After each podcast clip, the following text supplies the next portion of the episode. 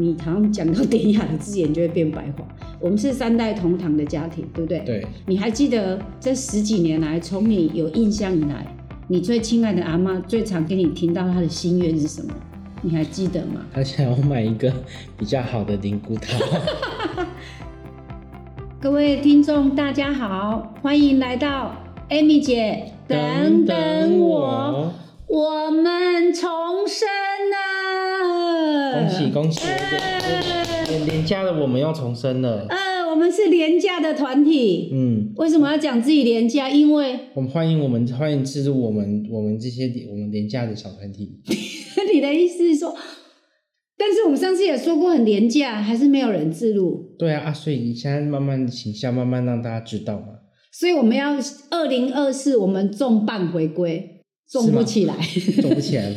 体重是有比较重啊。哎，冬天嘛。对，冬天嘛，对嘛，吃汤圆的时间来了，怎么可以不吃呢？吃汤圆，人圆又圆，所以大家圆圆满满。再过，嗯，现在是二零二四新的一年。我们 podcast 呢休息了一个月，为什么？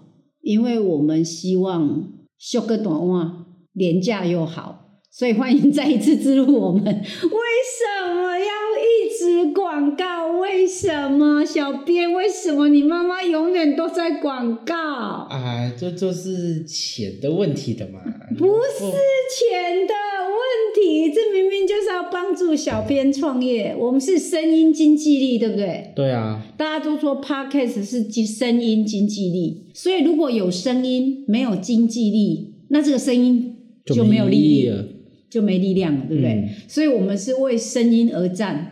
对，我讲的是实话哦。当然啊。但是如如果有叶配进来支持我们的话，那就更证明我们的判断是对的，更证明我们的道路是正确的。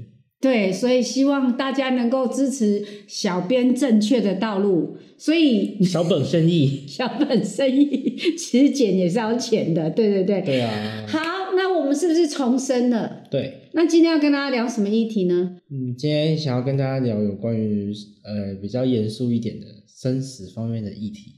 你有要揍我或者请我早点走的意思吗？也没没有啊，怎么可能？那你为什么想要聊生死的问题？因为其实我们平常你应该这样讲，这不是你写的脚本吗？那是你写的脚本吗？不是，是，是这样子。今天为什么要聊生死呢？现在先以妈妈的角度跟你聊一聊。嗯，为什么要聊生死？因为呢，二零二三结束了，我们休息了一个月，我们重新 reset，对不对？对啊。然后 reset，我们就一直在想要用什么样的题目跟大家见面。所以我们就用浴火重生的概念来跟大家见面。所以我们今天要跟他来聊生死，但比较奇怪，生死大家都觉得这是一个很敏感的话题，你觉得会吗？其实还好，应该是看你怎么去去跟去跟人家讨论关于这方面的问题。For example，比如我该跟你讲的时候，就比较没有什么压力。会不会因为你妈妈个人是一个蛮开明的人，然后是一个天选之人，难得的好妈妈，完全没有框架？当然，哎，你真的是神话一哥哎，还这样还要叶配，你凭什么？你凭什么赚到钱？你神话一哥哎，要让大家知道，可以在最精简的话讲出我最需要的答案，这样子。但会不会人家叶配你的时候，你就说要买哦，它很好。没关系，简洁有力。不行，我如果是厂商，我会给你推荐。没关系，厂商一定有他们自己的 slogan，到时候自己讲就好。好，好吧，那还是回到我们的主题啦。对，嗯，其实我觉得这件事情为什么会让我们觉得一点都不敏感？因为我们无畏嘛，就是说我们人要学着勇敢。嗯，勇敢的前，比如就是就是，如果用文言来听的话，它就是无畏，就是不恐惧任何事情。所以也因为我们无畏呢，所以我们重视这个生死重生的力量会更强。嗯，所以我们为了当一个更豁达的人，我们就用二零二四重生的概念来面对生死。你觉得这样子对你来讲是一个好的教育吗？你现在为什么一直在捏手？你很不安是不是？没有，就手指头很酸而已。很酸，然后你这样感觉很像扁我哎。没有啦，常在写字。下次我一定要用 podcast 哈，然后直接像现在所有的播客都一边讲，然后一边录音，然后就一边直播。下次我一定要就让人家知道，要跟你录音是一件多痛苦的事情，因为我常常注意力会被你带走。那这样基本上我就不会录。偷录。小编要不要跟大家介绍一下，为什么我们对生死这件事情一点都无畏？我们是，我们是一个什么样的家庭啊？我们，我们是，我们是三，那个叫三代目嘛？三代同堂。哦，三代同堂的一个家庭。难怪一零八课纲要强调文言文要进来。你好像讲到典雅的字眼就会变白话。我们是三代同堂的家庭，对不对？对。你还记得这十几年来，从你有印象以来？你最亲爱的阿妈最常给你听到她的心愿是什么？你还记得吗？她想要买一个比较好的灵骨塔。对，我们家的阿妈不断的在我跟小编的面前 murmur，对啊，就是说她这一生就是要靠自己的力量买房子，但他们要买的房子是塔位。对，所以也因为阿妈这种比较奇怪的想法呢，让我们对那种生死呢。一点都不敏感，因为阿妈经常说，我最想要买自己的塔位。我们是不是常问他，阿妈，你常问他什么？阿妈，你就奇怪，你的你的破台语。嘿，我我我台语讲啊，就暖。就烂，你拢啊甲阿妈那讲。我讲阿妈，你真正该袂使卖学白讲话。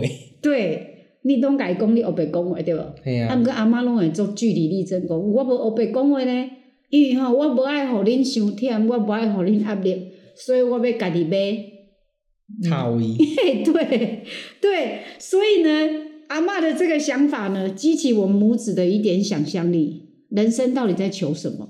真的在求塔位哦？当然不是啊。对，我们来，哎，我们来思考一下人生好不好？人生生跟死，那我们这一生到底在求什么啊？我认为我啦，就是每个人的人生都不一样。我的人生感觉比较像是来。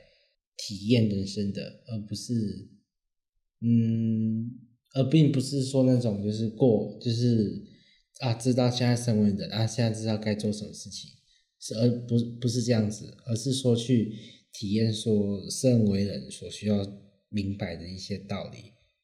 那我可不可以现在以你的学生的角度来问你哦？嗯，你明白了什么道理？当然不知道啊，那老人年才知道年。你怎什么态度？你已经二十岁，你居然跟我说你这一生来体验人生，但是你现在不知道你体验到什么？啊，总该有个总结啊，老年人才可以。那你二十岁之前，你你体验到什么？就是我们先以诶，人生第一个二十岁很重要，因为你不会有第二个二十岁，你顶多会有二十的两倍，就四十诶，所以很重要。是体验很多东西啊，因为因为各位可能不知道，我是。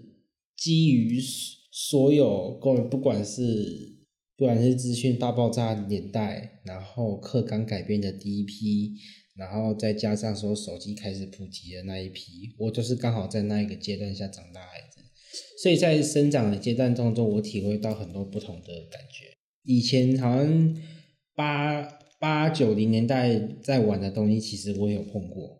但是你的九零之后的东西，新科技的东西，其实我也都有摸过，嗯，所以那个感觉很特别，就是有感觉，真的有觉得人生突然有体验到很多事情的感觉。所以，如果你以你刚刚的解释的话，也就是说，你身在数位原住民跟数位移民，还有文化教育正在改变的这个年代，对不对？对啊，很刚好啊。所以你就说你过得很特别，很特别啊。对啊，什么个特别法？例如说，例如说，好，我在每一个，我叫国中，哎，国小、国中、高中到大学，嗯，所经历过的同学都有蛮大的不同。怎么样不同法？例如说，国小的时候，大家好像都差不多啊，国小都差不多，但是到国中之后，那感觉差很多。因为我当时国中就是手机开始普及那一那那那个时候。那个时候，大还有人分分成说什么啊？我现在没有在用手机。那有些人是啊，我现在就我现在就是有手机，尤其是很很小的时候就有手机。嗯。然后光是光是当时候的感觉，就觉得说，原来还有很多那种就是不同世界的人，还在还在做一个文化更更迭的状况当中。嗯，所以你的意思是说，国小差别不大，但是我们这个节目最主要是除了让年轻人说说话，也就是说，让你让你变成一个校园观察家，嗯，然后 Amy 姐是一个社会观察家，然后我们来我们两个在聊天之后呢，能碰撞一些什么样的火花出来？那你刚刚有提到说小学都差不多，但是这个差不多，其实我们有时候就是差之毫厘，失之千里。人有时候就是那一点差不多，那一点差不多，就真的会差很多，因为我们就在找寻那个差不多。那这样子，我就想要问你啊，如果依你现在在不大不小的这个年纪来看，你回首你在数位原住民跟数位移民这个交接的时代。你觉得在国小这个时候，这个做父母的应该怎么样来陪伴孩子长大？哦，那确实是一个很重要课题，因为过去十几年前的父母们。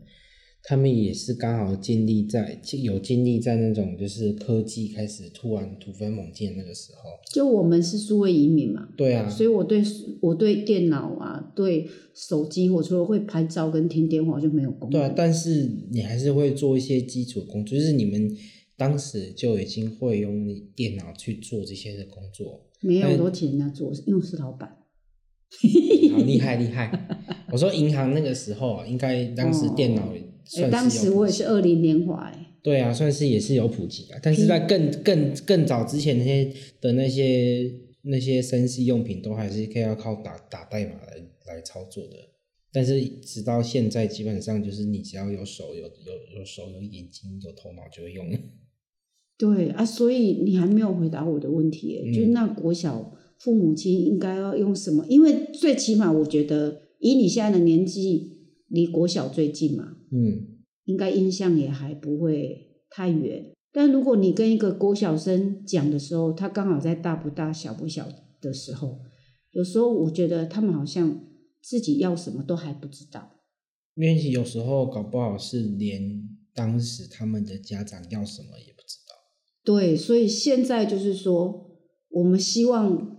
我们除了要业配之外，也能够导正社会风气。现在还是要植入性行销，没有，也是要导入社正正确的风气。就是如果以你的印象，那这样到底国小的家长应该要怎么样去带孩子呢？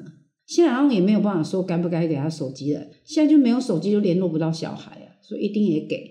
那你那个时代还可以说，我给他古董机。就是没有办法智慧，但现在买不到古董机啦。对啊，现在古董机也不好买，买不到啦。那这样子，这些小孩子势必他就一定是数位原住民那这样子，而且就算就算小孩子没手机，他也会借他同学的手机。所以现在你们小学是一个很互助的团体，就是共。当时国中就会这样了，当时没手机的国中国中同学们就会彼此去借说对方的手机。可是我一直在想一件事：这个手机如果这样，大家这么既然不可抗拒的话，但是手机又很容易造成注意力不集中，那这样子当父母的怎么办啊？整天跟孩子叠对叠，还是放手让他去玩，还是孩子还是仍然会躲在棉被里看手机？这到底要怎么样去帮助他们？你们自己在同学跟同学之间会有没有一些私底下？小佩伯或是如何对抗父母大作战啊？其实也没有诶，其实我现在身边认识的都是想玩就玩，然后想收就收，没人管哦。嗯，不会特别去管这件事情。那你会不会觉得自己很可怜？因为你妈会管。嗯，不一定，有时候我反正是管越凶的人，他会越想越想越想越想。这就是台语讲的“言官府出后贼”。就严官会出搞菜，管得越严的人越容易当贼。对啊，因为有时候通常通常如果是父母给小孩子很有很大的空间，说说啊好是好差不多我要出来了，他们有些父母的很有心的，甚至还会等小孩把那一局玩完之后再让他结束。所以你有没有觉得我太严格？还好啦，我还好，好，只是看人家玩电动你又不爽而已。因为我看人家玩电动不爽，好像是我与生俱来的耶。对啊，没办法。我从小只要看到男生玩电动，我就会很但男生玩电动真真的是，那真的是就是吃饭喝茶的就是。吃饭喝茶，就像女生会女生会喜欢逛街、喝饮料、买包包的感觉，错，买衣服买衣服。不要乱教。好，但是我们要还要把是要把主题拉回来，从灵骨塔开始聊。嗯，就是说，从阿嬷为什么汲汲营营的一直在安排灵骨塔这件事情呢？激起了我母子的一些想象力嘛，就是我们到底在求什么？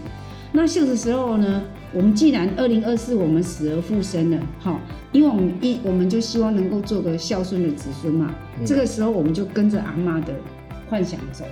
我们现在来写我们的母子悄悄话的绘本。你觉得你想要成为什么样的灵魂？就是说，假设我我们两个今天都离开了，在重生的前身，你希望你成为一个什么样的灵魂？